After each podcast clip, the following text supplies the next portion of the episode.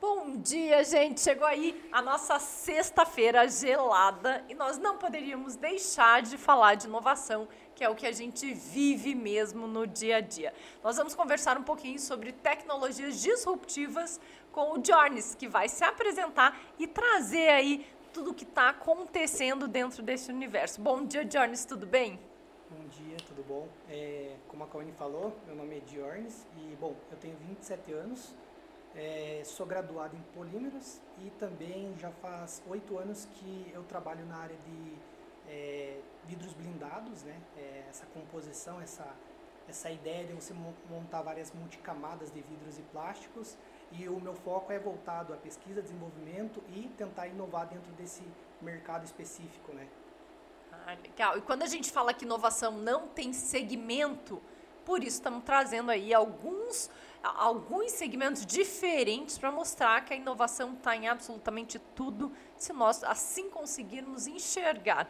Jones, conta para nós um pouquinho como que é a sua rotina, o que, que você faz aí dentro né, do seu negócio para a gente entender mais de forma minuciosa né, como que funciona. Tá bom. É, bom, eu trabalho dentro do, do laboratório né, de pesquisa e desenvolvimento. É, a gente olha muito o processo, então você tem um processo produtivo do vidro blindado, onde, por exemplo, no nosso negócio, a gente compra o vidro pronto e aí a gente corta as lâminas de vidro de acordo com o, o que você quer segurar. Né? Então, por exemplo, como a gente está falando de vidro blindado, se o cliente quer segurar uma 9mm, né, o carro dele seja blindado com 9mm, que segure ponto .44 Magno, projetos mais específicos, a gente atende a normas específicas. Então, quando a gente fala de mercado nacional, Brasil, é, a gente segue uma norma que geralmente é para segurar ponto .44 Magno. Consequentemente, segura 9mm, 357, etc. Então, quando a gente vai inovar, a gente tem que olhar esse primeiro foco, né, que a nossa missão é salvar vidas. Então, quando a gente inova, primeiro a gente faz novos desenvolvimentos olhando a blindagem e depois aí a gente olha designer, estética. É, quando a gente está falando de vidro, a gente tem que ter muito focado em distorção ótica, né? Então, como a gente vai usar vários vidros, vários plásticos, isso pode acabar se distorcendo. Então, os nossos dois focos são é, voltado à inovação, trazer leveza, né? Um vidro mais leve, né? E que aguente muitos projéteis, né? E também o designer, né? A, o nosso grupo que a gente trabalha, o grupo AGP, é voltado a designer. Né? Então, às vezes o nosso preço é um pouquinho mais salgado, mas a ideia é trazer algo inovador. Né? Então, nosso, é, nós somos focados a inovar. Né? O que, que é o grupo AGP faz? Conta um pouquinho para nós. É, temos dois segmentos. Né? É, o primeiro segmento foi fundado em 1965 por José Marrai, né? o fundador da AGP e a, a, princípio foi voltado à laminação. Então, por exemplo, os carros é, são laminados, né, vidros arquitetônicos são laminados para que não se quebre tão fácil. Né? Você usa basicamente ali vidro, plástico e vidro para que quando aconteça alguma trinca, esses materiais não se espalhem. Né? Então, esse é um vidro laminado. Né? E aí, passasse alguns anos, ele viu que poderia incorporar na, nesse nicho de blindagem. Né?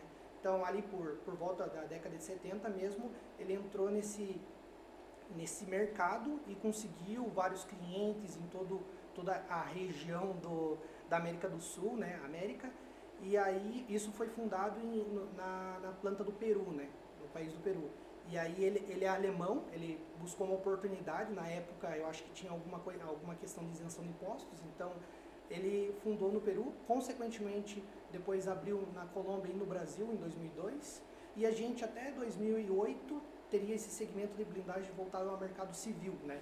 Tem uma diferença entre o mercado civil e o mercado militar, onde o civil é para as pessoas é, que estão no seu dia a dia, vão trabalhar, querem ter um carro blindado, né? Então ele vai ter uma blindagem específica. E aí você tem a, o militar, né? Que daí sim é para guerra, né? A gente fala para segurar 762, calibres muito altos, né?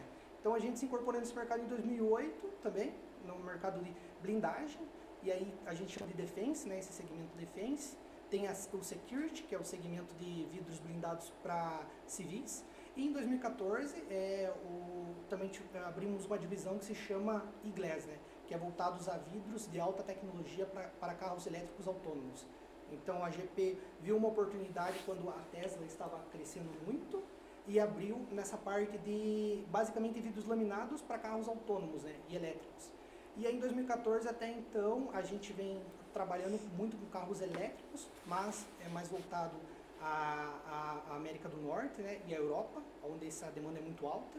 E temos essas, essas duas divisões, né, a de blindagem, que ficou conhecida como militar e civil, e a divisão de laminação para, é, para carros elétricos autônomos e chamamos de vidros inteligentes, porque aí se incorpora. Deixa eu te perguntar, existe muito civil hoje blindando carro? Como é que tá? Sim, é, o mercado brasileiro é o maior do mundo. É, Para vocês terem uma ideia, é, no país se blinda, é, no Brasil se blinda mais ou menos cerca de 1.500 carros ao mês. Ao mês? Ao mês. E São Paulo é cerca de 1.000 a 1.200. É o, é o maior cenário está em São Paulo, né? É, São e Paulo, por que, que se dá isso? No, na sua opinião? É, tem muito a ver com a criminalidade, né? A gente sabe que São Paulo, é, o crime ocorre muito é, por conta ali, você tem muitos sinaleiros, trânsito, né? Então, para as pessoas se protegerem, né? Elas acabam blindando o carro e elas é, andam dentro do veículo com mais segurança, né? É, isso tem aumentado muito, né, Jarvis? Sim, é, eu creio que em 2018, 2019, é, é, essa média de carros blindados ao mês estava entre 1.000 a 1.200. Pós-pandemia, mesmo com a dificuldade financeira, né, as pessoas ainda optam por blindar o carro para ter esse, essa segurança. Né, e, e, é verdade que é bem caro? Sim. É, é bem verdade. caro. Então, vamos dizer assim, que é para uma classe social mais alta? Sim, é. Hoje Porque um é carro... quase o preço de um carro, né? É, hoje o, uma blindagem talvez mais em conta que você vai encontrar é, é 60 mil reais, só a blindagem do veículo. É, e hum, de, desse, desse valor total, o, o, que você mais gasta é no vidro. 70% é vidro, porque o resto da blindagem que a gente chama de blindagem opaca do carro, você não gasta tanto, você não precisa olhar estética, você só tem que proteger para que o projétil não passe. Já quando você fala de vidro, você, você tem que incorporar, incorporar materiais de alta performance consequentemente, você tem que colocar materiais que não vão afetar a estética do carro. Né? Legal. Da visibilidade. É, o que, que é interessante nisso, gente? É um segmento super diferente, que não estamos falando todos os dias, né? não é uma startup, mas é uma tecnologia disruptiva extremamente importante. Como é que vocês, Jones, estudaram ou como é que vocês analisam para trazer essa tecnologia e como é que vocês colocam essa tecnologia a favor do cliente? Então, a, a, eu acredito que as duas maiores vantagens de você criar uma, um, um produto inovador dentro desse segmento de blindagem é, é, trazer leveza. Então, quanto mais vidro você coloca para segurar um projeto específico, mais pesado o carro vai estar. Então, ele perde performance. Então, quanto mais leve a gente conseguir deixar o vidro, mais performance o carro vai ter. E, e com isso, para a gente de, deixar o produto mais leve, o vidro blindado, a gente tem que colocar materiais específicos. Por exemplo, temos o vidro convencional, que é conhecido como soda lime. E aí, para você trazer é, um, vidros mais leves, tem os vidros da família que a gente chama de borosilicato, alumínio silicato, que são vidros que ele, eles têm alta resistência mecânica, que tem essa capacidade de tirar energia do projétil e, consequentemente, ele é muito mais leve a densidade dele é menor por área do que um vidro convencional. Então aí já, você já tem um, um produto diferente, ele consegue ser mais leve. E aí, por exemplo, também conseguimos melhorar a.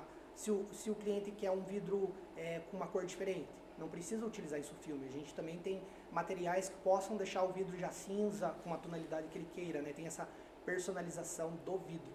E como é que vocês chegaram é, é, neste ponto de inovar para o cliente com essas tecnologias? Como é que vocês chegaram nessa informação? Ah, isso é bacana. É, como a gente segue uma norma de blindagem, é, a gente faz vários testes balísticos. Dentro da GP, a gente tem um túnel balístico que segue estritamente uma norma. Então, lá você tem um, a estativa, que é uma arma que é acoplada no chão, e é onde você coloca a amostra e você dispara nela igual a norma. Então, ah, eu quero reduzir vidro, eu quero melhorar o peso, melhorar a estética, eu monto a minha amostra, igual a norma pede, né? A norma pede um quadrado de 500 por 500, 5 impactos entre o quadrado. Se aprovar, você tem um novo produto, né? Bem simples uhum. a norma, né? querendo resumir ela. Então, ah, eu quero deixar esse produto que hoje, por exemplo, hoje um produto em média para segurar ponto .44 Magnum, que é o que a norma brasileira pede, ele tem que ter 20 milímetros de espessura. E aí a gente, ah, eu quero reduzir para 18, o que, que eu faço? Eu troco um vidro, tento colocar um vidro desse, dessa família mais específica, mais leve, e ele diminui um pouco de espessura. Então, eu troco esse vidro, monto as amostras e faço esses testes dentro da norma. Vocês fazem esse teste com o cliente? Não, isso Não, é... Hoje é interno só. É interno, é o desenvolvimento, porque, por exemplo, como que eu faço para comercializar um vidro blindado hoje no país? Eu tenho que ter um certificado de aprovação pelo Exército. É o Exército que rege essa norma. Então, por exemplo, eu desenvolvi um novo produto, tem uma inovação. Primeiro eu vejo se o mercado vai aceitar isso. Se o cliente fala, não, bacana, mais leve, mais inovador, mais claro, né? Ele Primeiro aceitou. prova internamente e depois põe no mercado. Isso. A gente testa, vê se o cliente aceita e depois certifica. Ah, primeiro testa com o cliente, então. É, na verdade a gente olha, é, tem, tem, tem duas vias aí, né? A gente conversa com o comercial. Qual que é as demandas do cliente? Ah, o cliente quer um produto que ele seja um pouquinho mais escuro, né? Para que a visibilidade seja um pouco melhor. A gente vai lá, desenvolve um produto um pouquinho mais escuro, fala com o comercial o que você acha disso. Ele apresenta para os clientes, né? Ah, e aí legal. sim a gente certifica. Sempre fazendo a prova de conceito com o cliente. Isso é muito, é muito legal, né? Porque nós estamos falando de pontos extremamente importantes, né? Armamento, segurança, inovação, é, coisas que não tem como não envolvê-lo. Né, envolver o cliente numa decisão de extrema importância, né? É, e aí então já tem um, vamos dizer assim, já existe é, depois que existe a prova de conceito, vocês criam alguns produtos e aí entrega para o cliente e depois certifica, é isso? Isso. É, dentro da inovação a gente tem duas áreas que a gente chama de, vocês conhecem muito bem, né? Acho que o pessoal que é, assiste vocês acompanha, tem a ideação, né? Então é onde a uhum. gente traz as ideias novas, vê se o mercado aceita, conversa com os clientes, com o comercial, né? É aceitável essa ideação, a gente vai para a área de experimentação que aí você faz protótipos daquele veículo com aquela nova inovação, né? aquela inovação. E aí coloca no mercado, coloca para clientes específicos, alguns clientes mais próximos do grupo AGP. Olha, veja se isso funciona, se é bacana para vocês.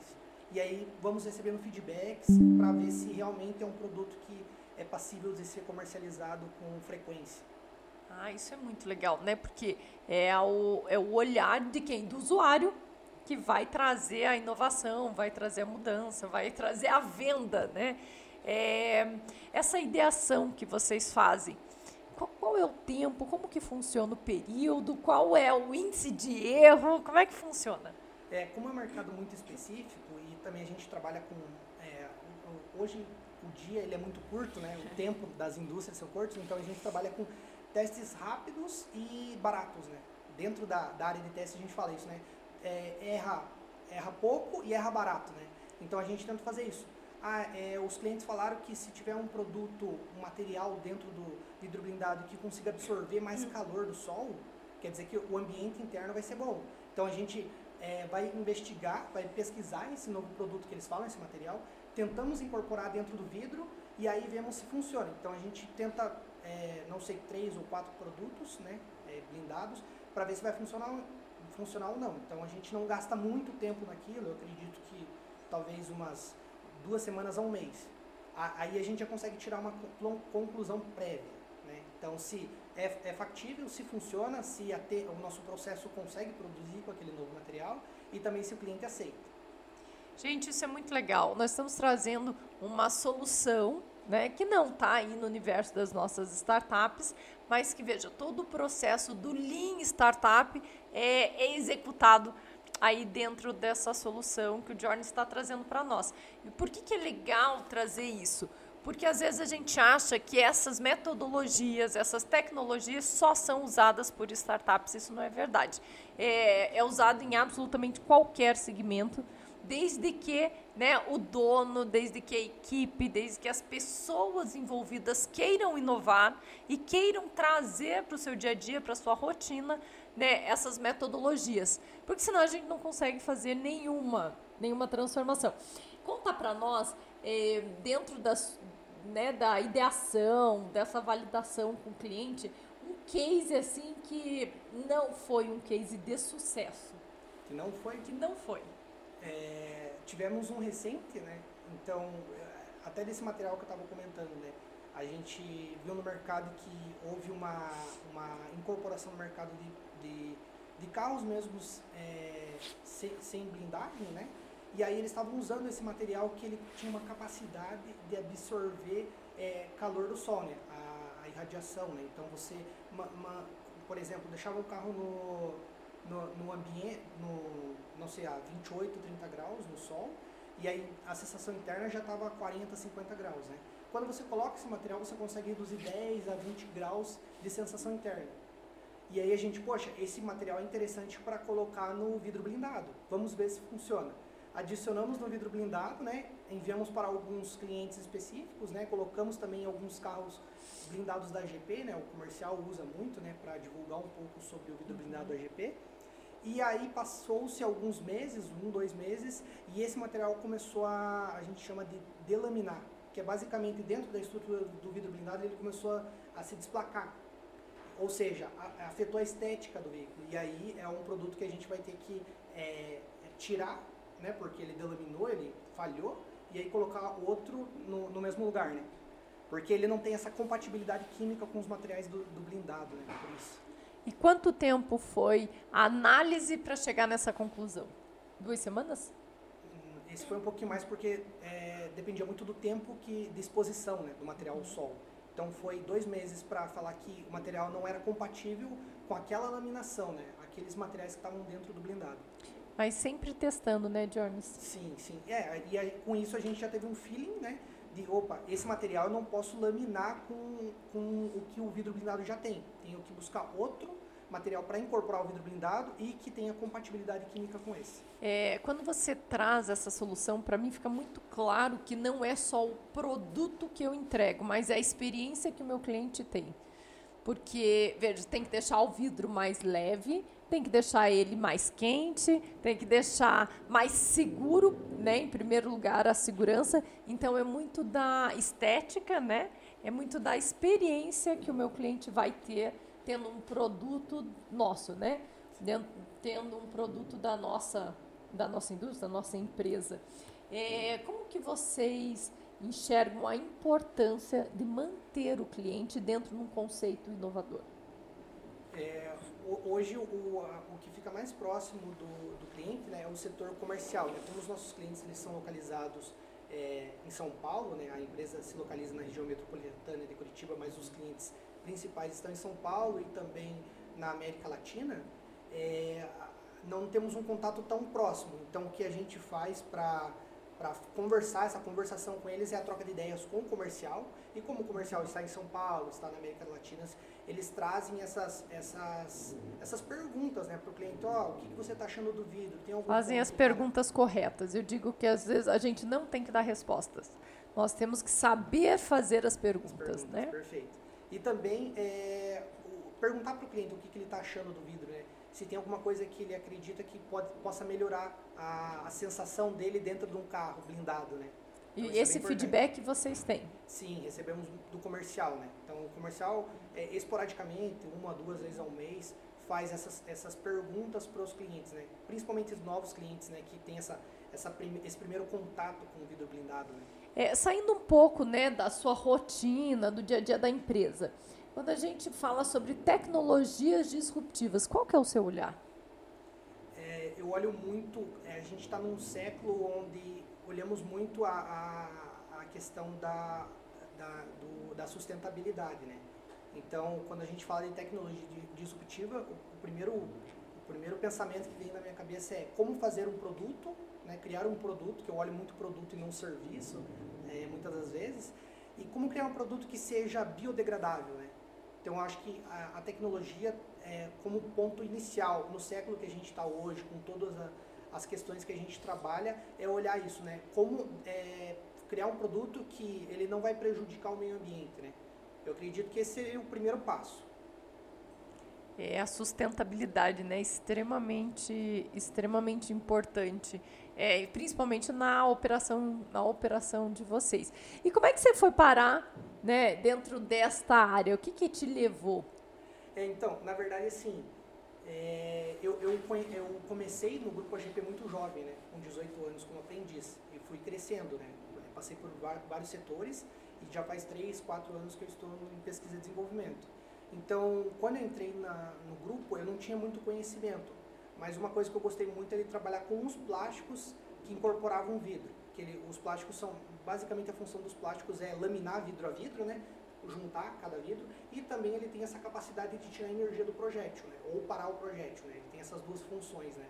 E aí eu gostei dessa área, onde foi que eu me graduei em polímeros. Né? E, bom, é um... Explica para nós um pouquinho o que vem a ser os polímeros. Polímeros é uma família de plásticos, né? a simplicidade, né? mas a, a, o nome polímeros é basicamente macromoléculas né? na, na ciência, se chama macromoléculas com muitos meros. Ou seja, você faz uma reação química para transformar algo em um polímero, né? Então, por exemplo, o polímero ele vem muito do, do que sobra, a gente fala assim, do que sobra do petróleo, né? E aí você, dentro da, desse processo de reação, de polimerização em indústrias químicas, eles conseguem fazer polímeros específicos, como a gente chama de poliuretano, que tem as moléculas de uretano, tem o policarbonato, tem os carbonetos, né, carbonatos. Então, assim, o poli tem a ver com esse muitos meros, né? E aí você pode ligar várias moléculas e fazer polímeros ou plásticos diferentes, né? E aí cada plástico é uma inovação diferente. Cada necessidade vocês têm o resultado, é isso? É, o plástico hoje está tá em toda a nossa vida, né? Os e o plástico, né? dentro desse escopo, vocês olham bastante para sustentabilidade. Sim, é, dentro do vidro blindado, é, hoje é muito difícil, né? Você fazer, um, um, por exemplo, um bioplástico, um biopolímero, né? Que ele é biodegradável, porque o, o vidro blindado ele tem que ser resistente e o bioplástico é um pouco longe disso. Mas eu acredito que no futuro, no futuro a gente tem muitas inovações que estão trazendo, como grafeno, é, tem outras tecnologias que podem se incorporar um bioplástico para transformar ele em um material muito resistente. Né? É, é, muito legal o que você está trazendo, Jarnes, porque a gente consegue enxergar né, é as metodologias, a gente consegue enxergar a sustentabilidade, a inovação, a disrupção, o cuidado com o cliente, independente né, da área que a gente que, que as pessoas estejam atuando.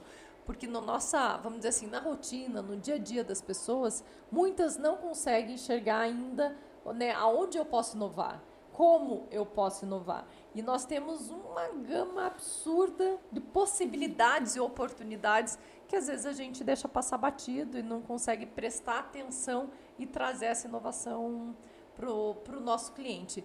Quando você vai pesquisar, né, você faz pesquisa e desenvolvimento, quais são os pontos importantes que para vocês não pode passar batido?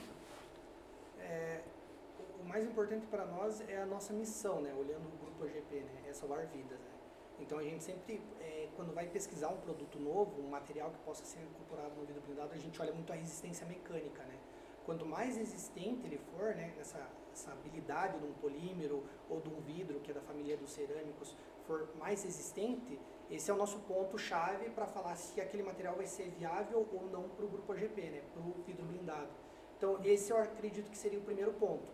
Mas a gente também tem, a gente tem softwares de simulação para, por exemplo, ah, eu tenho material lá na China que eu acho que é interessante. Será que é viável trazer ele, testar, montar todas aquelas provetas, né, que eu, amostras, né, a gente chama de provetas também, hum, amostras balísticas para ver se funciona? Às vezes nem funciona, eu gastei muito tempo e dinheiro, né?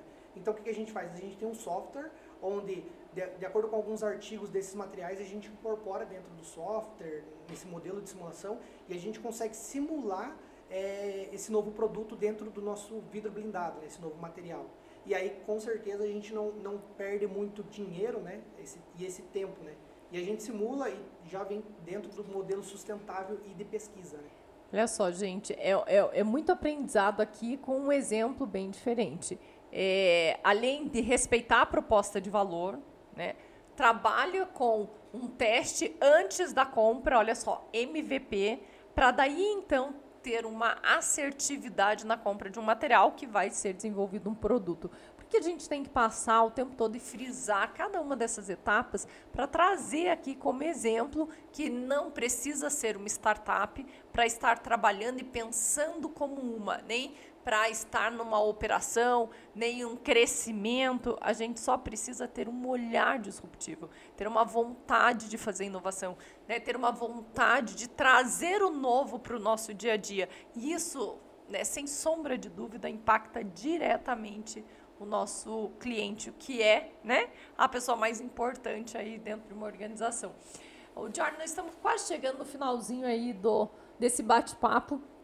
É, antes da gente encerrar, eu queria que você deixe um recado para os empreendedores, para nós. Diz o que, que você faria ou como você estaria no mercado. Deixa um, né, diz alguma coisa para eles. É, bem, bem bacana essa, essa pergunta final. É, eu li um livro recentemente que se chama Por que os generalistas vencem o mundo de especialistas? E o, o ponto-chave desse, desse livro é que quanto mais conhecimento diversificado você tiver, maior o seu grau de assertividade. Porque às vezes parece que você está olhando, está estudando, está experimentando algo que não vai fazer sentido no futuro, porque não é a sua linha de negócio ou aonde você quer trabalhar no futuro. Entretanto, é, o livro fala muito que muitas coisas que você fez em algum momento bem específico, por exemplo, vou dar um exemplo bem simples, né? Um cara que ele é químico é, dentro de uma universidade, sempre trabalhou dentro de uma universidade, é mestrado, é, doutorado, né? Fez ali. E aí acontece alguma coisa fora da universidade, né? E tem muito a ver com aquilo que ele estudou, né? Então, ele consegue trazer com maior facilidade do que alguém que está dentro da empresa, dentro da área. Eu vi muitas vezes isso acontecer, não só na, na GP, mas nas histórias né, que, eu, que, eu, que eu li, que eu estudei, que basicamente o generalista é aquele cara que tem conhecimento diversificado de muitas coisas e ele consegue aplicar muito bem. Então, eu acredito que, assim, para um empreendedor, para alguém que quer abrir um negócio no futuro, ou quer trabalhar nesse, dentro de um negócio, em diversas áreas, né, porque você trabalha com muitas áreas, é, é, você tem que ser um generalista. Né? Você tem que olhar todos os lados, todos os cantos. Né? Entender o melhor momento para adaptar, né? E juntar tudo isso, fazer essa junção. Jorges, obrigada pela sua participação. É, foi um bate-papo super legal. A gente conseguiu transitar no universo da startup, a gente conseguiu mergulhar na inovação e aí encerramos aí com um empreendedor com uma dica super legal desse livro. Eu sou uma pessoa extremamente generalista, então me identifico né, nessa, vamos dizer assim, nessa jornada dos generalistas. E a gente encerra, né? Deixa essa sexta-feira para muito estudo, muito conhecimento, muita sabedoria e aí tentar ter um olhar diferente para tudo. Agora está com você para se despedir. Bom, muito obrigado pelo espaço, pelo tempo aqui, Cauane. Foi muito bacana, né? Escutar um pouquinho também desse dessa impulsão, né? O que vocês fazem aqui é um espaço muito legal. É, espero estar mais vezes com vocês aqui. E, bom, é, um grande abraço para o pessoal que nos ouviu, que vai nos, nos ver mais, mais para frente. Eu acredito que eu, eu possa ter passado um pouquinho desse mercado de blindagem, um pouquinho do que a gente faz dentro desse segmento bem específico. Legal, é isso aí, gente. Um ótimo final de semana. Nos vemos na próxima sexta-feira. Tchau. Tchau, tchau.